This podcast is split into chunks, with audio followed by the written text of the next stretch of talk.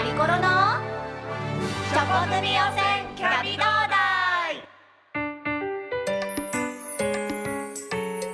さあ始まりました。マリコロのチョコ組予選キャビドーダイ6回目でございます。いやー4月ですね。本当に爽やか。出会いの季節始まりの季節です。皆さんどうなんでしょう？入園入学入社？転職？移動？ねえ新しい環境で生活を始められた方たくさんいらっしゃると思います。皆さんおめでとうございます。私もですね気分爽やかでもう4月っていうだけで心地よいですよ。もうねほんとこういろんな花が咲くし。そのお花を見てると自分の心の花も咲くし。なんていう感じでちょっと今までとはちょっとトーンを変えて。こんな喋りもできるぞ私みたいなところを見せたいななんて聞かせたいななんて思って今日はお送りしていますけれどもいかがでしょうか？いやあのですねまたメッセージをいただいちゃったのでここで紹介してもいいですか？えー、こちらはですねラジオネームえのきだけきみまろさん。ありがとうございます。なんだかね春っぽくない方ですね。でもご紹介していきましょうか。えー、こんにちはといつも楽しく拝聴しています。あありがとうございます。えーと私のおやつの思い出。そうそれはえー、エクレアですと。懐かしい。学生時代友達が我が家に遊びに来ると母が必ずこのエクレアを出してくれたんです。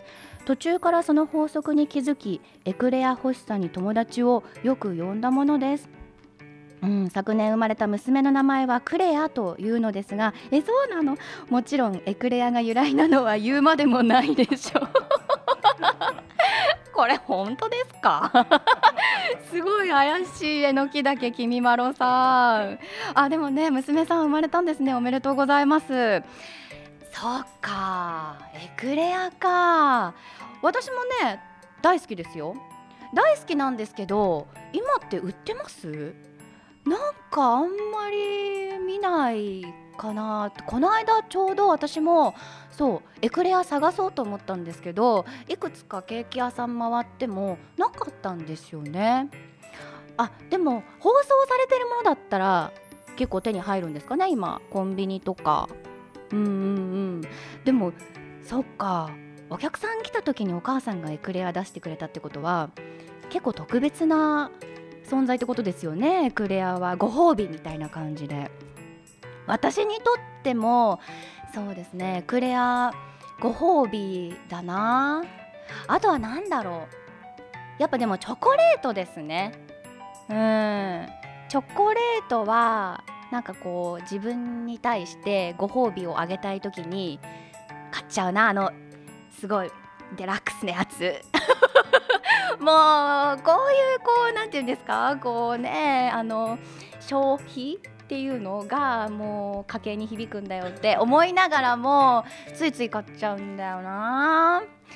なんかそういうのってでもこの季節だからこそ何て言うんだろう新しい環境で頑張ってる人たちがあ今日は頑張んなきゃいけないからとか今月は気合い入れないといけないからとかって言ってあのこういうおやつ食べます。私新しい環境に行って頑張んなきゃいけないからこれ食べて毎日頑張ってます。なんていう感じでメッセージもいただけたら嬉しいななんて思います。あの自分の頑張り時のおやつっていうのもぜひですねこの番組にメッセージお送りいただければと思います、えー、私への質問でも構いませんし、えー、その頑張りおやつそれから国民的アイドルにするためのアイディアなども待ってますので、えー、宛先が日本おやつ協会のホームページです。番組のメッセージフォームからお願いしたいと思います。そしてですね今回も素敵なゲストをお迎えしていますのでこの1曲お送りした後にご紹介したいと思いますよ。それではオープニング聞いてください。日本おやつ協会初の公式おやつソング。日本おやつ協会かかしで3時のおやつ。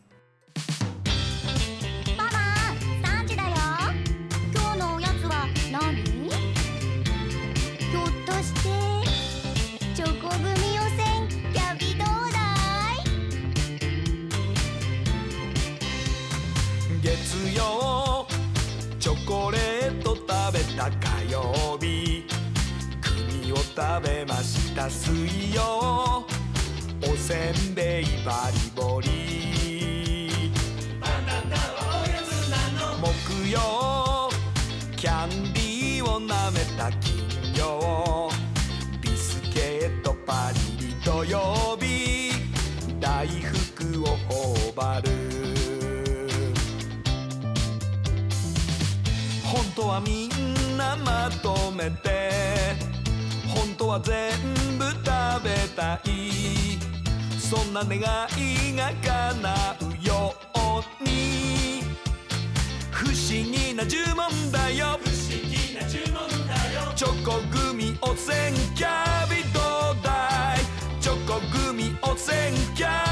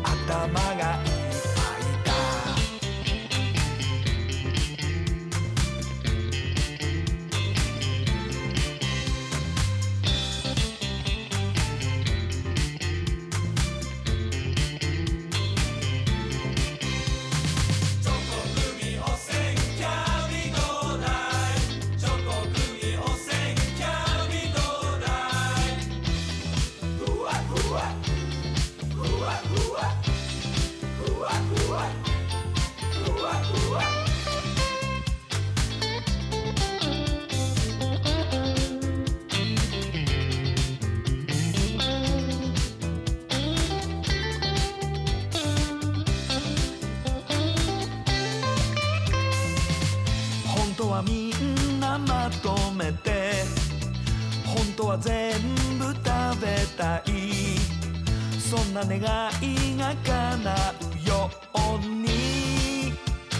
不思議な呪文だよ。不思議な呪文だよチョコグミおせんキャビどうだいチョコグミおせんキャビ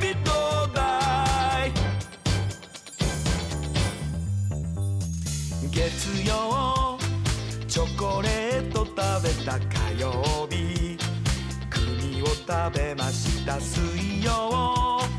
おせんべいバリボリ。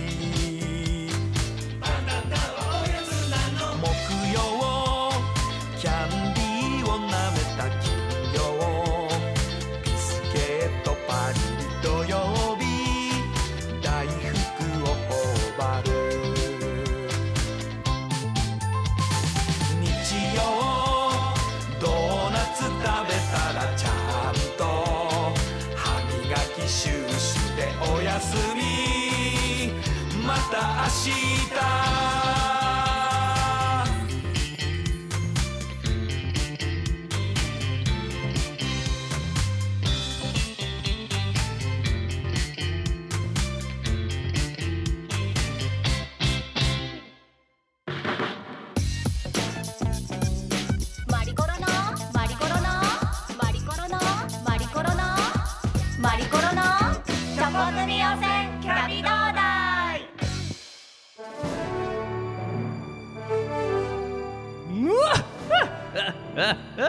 私はおやつの国の王子と思いきやわしは美味しそうな人の名前を食べる妖怪アンズボウじゃ。えー、何それマリコロお前の名前は美味しそうじゃの。騙されてた。うん食べてやるお前の名前を。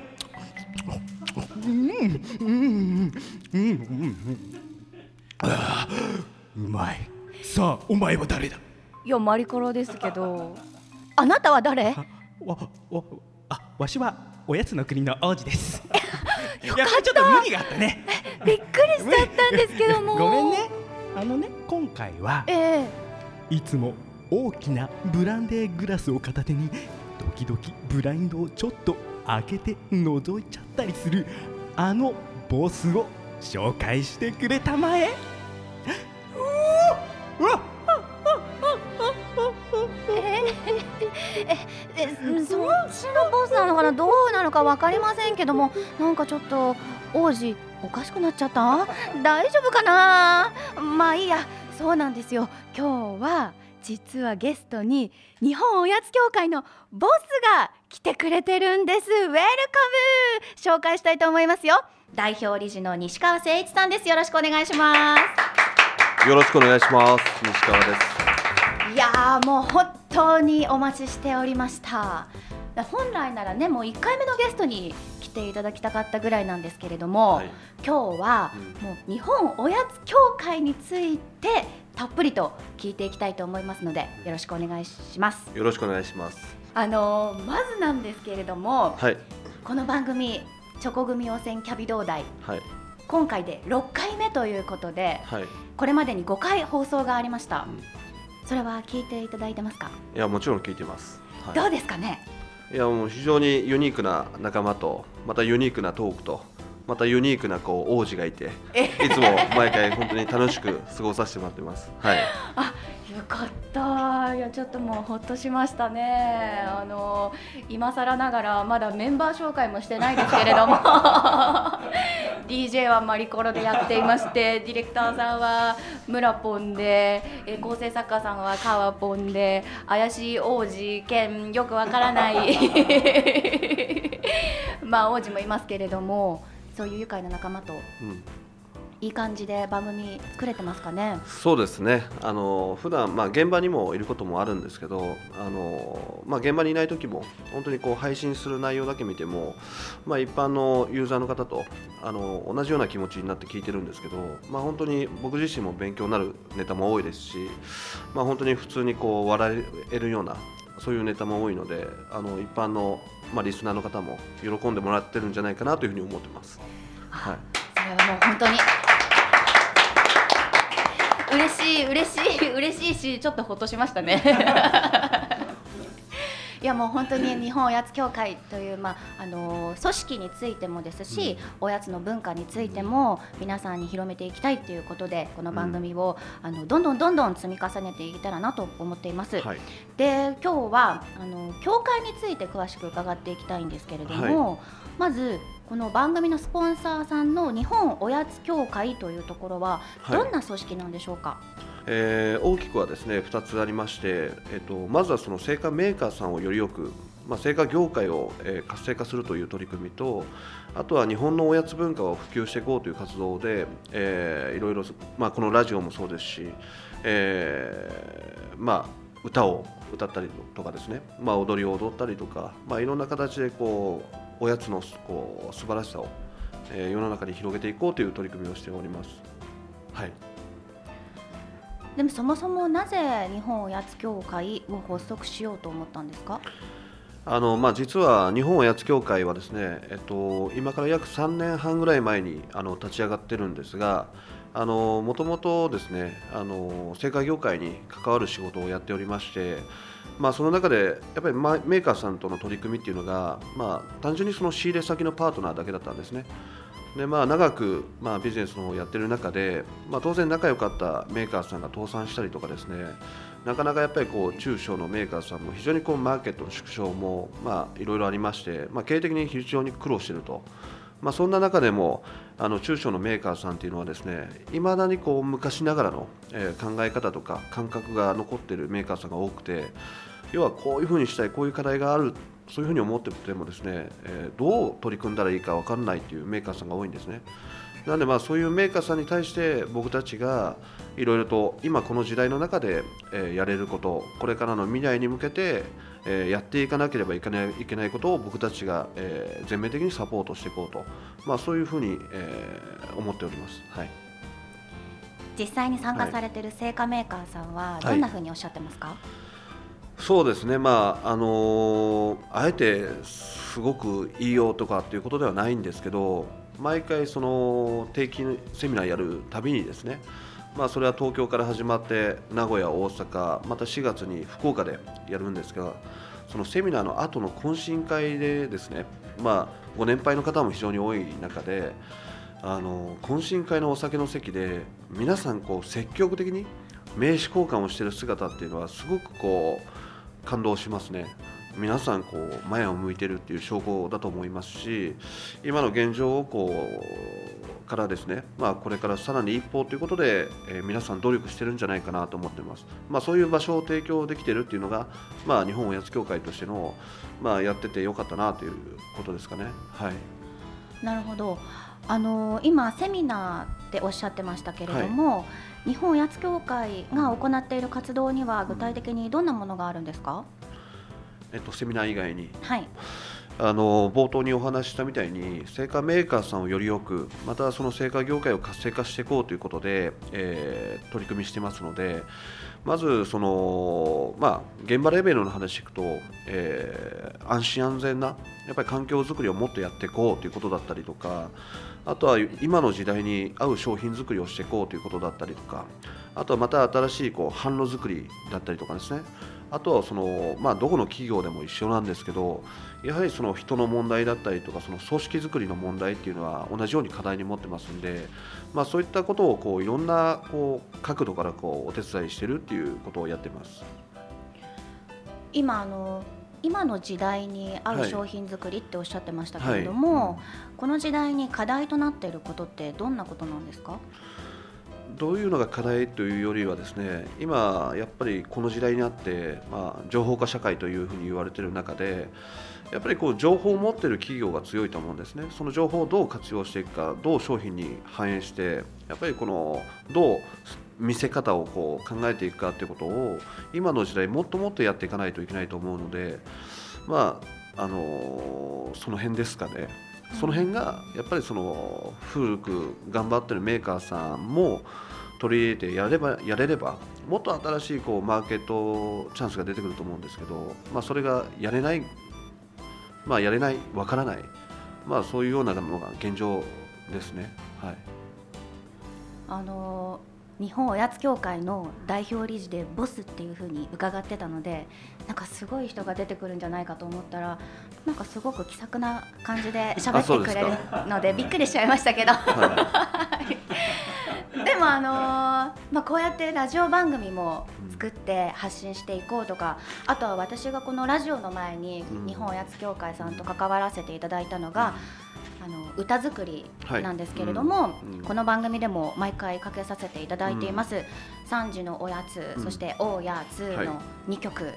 この歌を作るっていうこともうん。結構あの画期的だと思うんですけれども、うん。そのラジオ歌というところでこう力を入れていこうって思われたところにも何か思いがあるんですかね？そうですね、あのーやはり日本日本おやつ協会っていう、まあ、名前なので、まあ、世の中の多くの人がですね、まあ、関わってるメンバーもそうなんですけどその食べるおやつ、まあまあ、そのイメージが一番強いと思うんですよ。でやっぱり僕たちがやっていかないといけないのはやっぱりそのおやつっていうものをもっといろんな可能性を作っていくことが大事だと思うんですね。はい、食べるおやつがあって見るおやつがあって触れるおやつがあって歌ってお踊るおやつがあって、まあ、そういったおやつをどんどんどんどんこう広げていきながら僕たちの取り組みとしてやっぱりそのそういうおやつをこう作っていきたいなと思ってますんで、はい。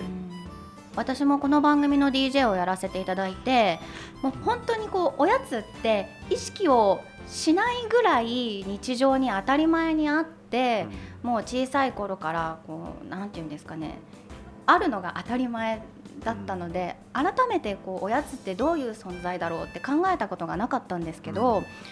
本当にこう、まあ、どんな人間関係にあってもこうコミュニケーションのツールになってくれるし、うんまあ必ず誰にでもおやつの思い出ってあるんだなっていうことで、やっぱりそれが密接に人と関わっている証拠ですよね。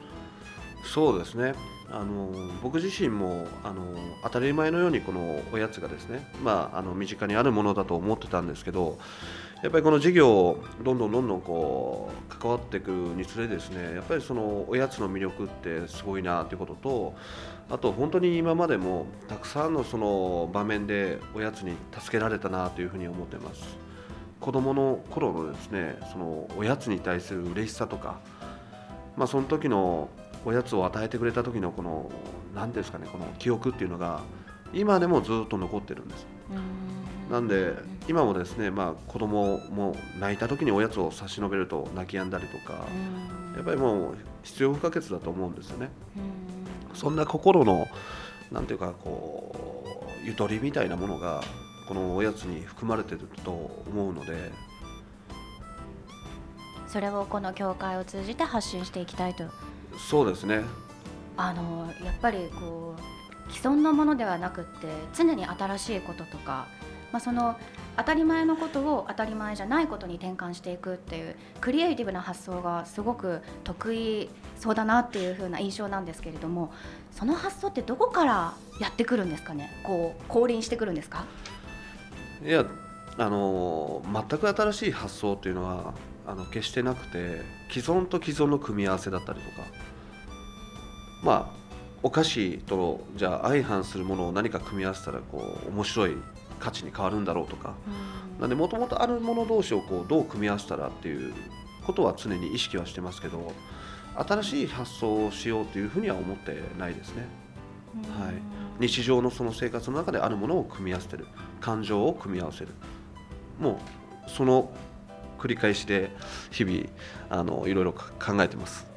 でもその組み合わせがきっと斬新なんでしょうね。それで新しいものが生まれるっていう結果につながるってことですよね。そうですね。うーん。こればっかしはねなかなか難しいですけど。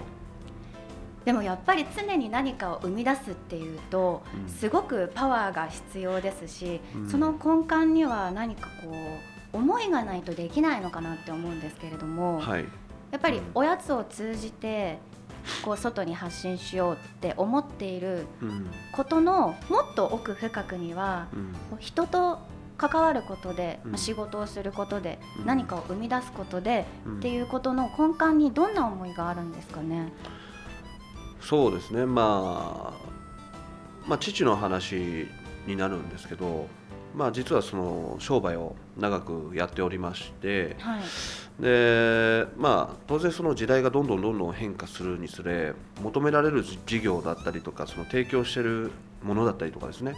そういったものも当然こう変化していかなければいけないと思うんですけど、まあ、私の父はまあ長く一つの事業でこうずっと長くやってこれたという、まあ、それはすごくすごいことなんですけどあの、まあ、ある時ですね資材関係の、まあ、商売をやってたわけなんですけど長くこう10年20年30年ってお付き合いしてたお客様がですね、まあ、あるタイミングで君たちのことが必要ないよっていうふうに、まあ、言われてるのを、まあ、目撃しましてはい。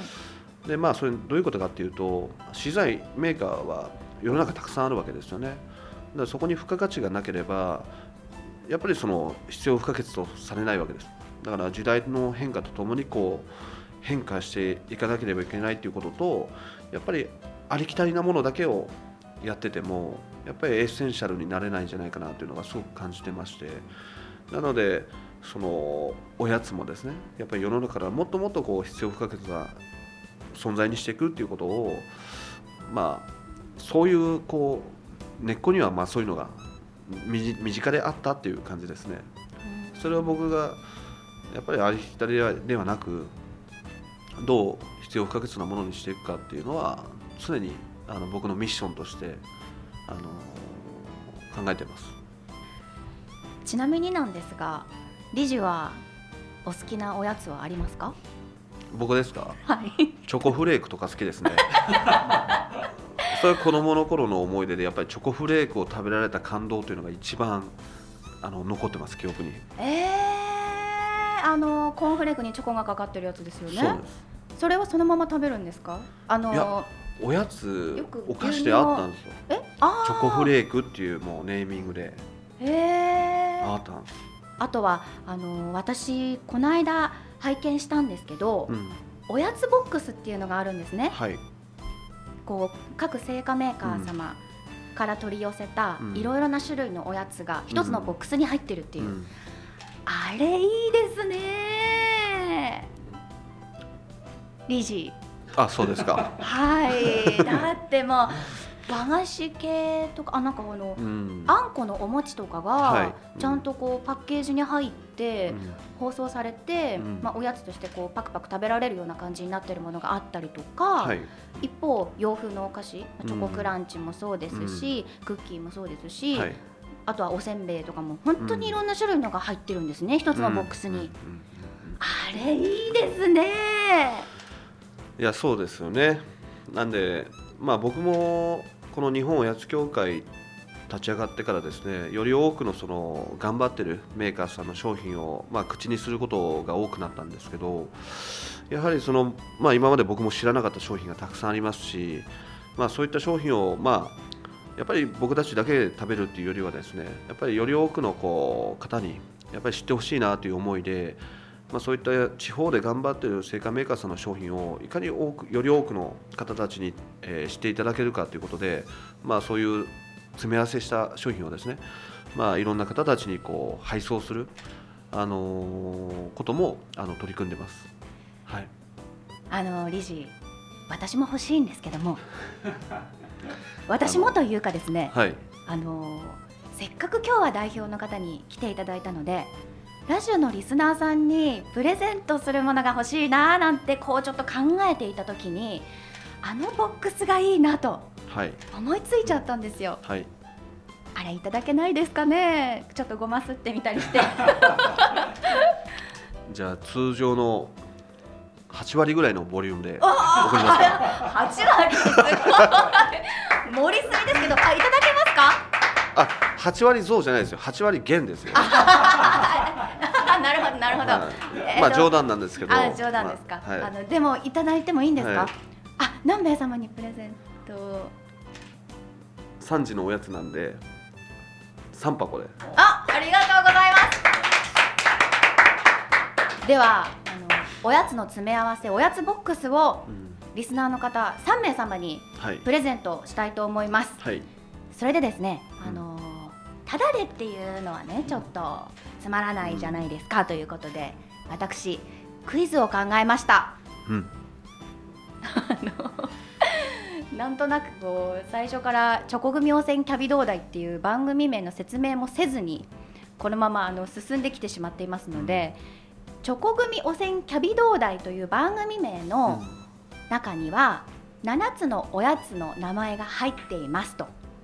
この7つのおやつ一体何でしょうかというのをすべてお答えいただいた方に抽選で3名様はい。おやつボックスをプレゼントしたいと思います、うん。えー当選者の発表は発送をもって変えさせていただきたいと思います、えー必ずですねリスナーさん、えー番組の感想と、えー住所お名前電話番号を添えて、えーご応募ください。まあちょっとね簡単すぎるかなという感じですけれども。あのこの番組で毎回かけています3時のおやつという曲の中にうん。答えがありますので、よーく聞いていただければすぐわかるはずです。はい。いやープレゼントまでいただいちゃいました。本当にあのなんかねこう謎が解けたっていう感じでこうしっくりきたリスナーさんも多いのかなと思いますけれどもでは最後にですね毎回皆さんに伺っていることを理事にも聞きたいと思います。西川さんにとってのおやつとは一体何でしょうか？おやつとは？うん。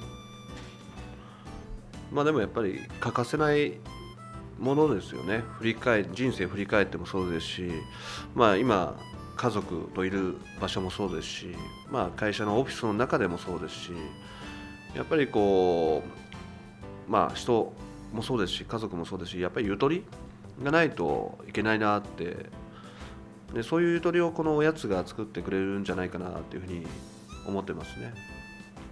いいろいろお話を伺いました。今回はですね日本おやつ協会の代表理事西川誠一さんをお迎えしてお送りしました。西川さんありがとうございました。ありがとうございました。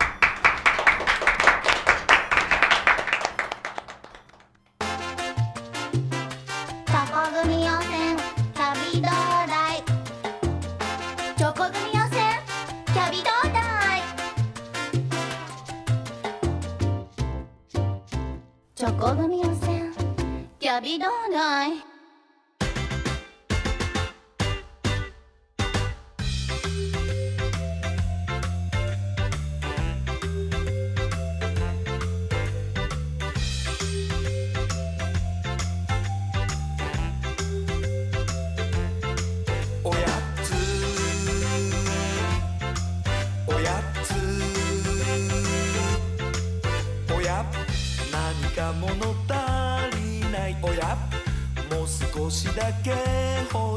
や。そんな時はきっとこれさ。おや。どうしたのそんな顔しておや。いつも笑顔なのにおや。そんな時はきっとこれさ。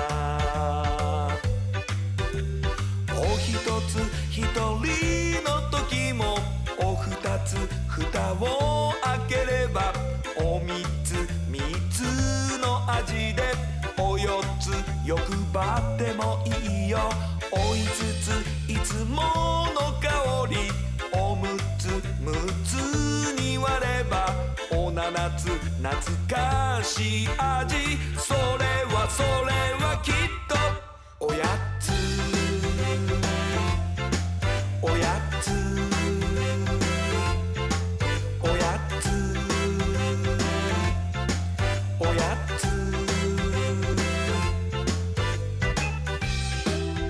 マリコロのチョコ組予選キャビ同大。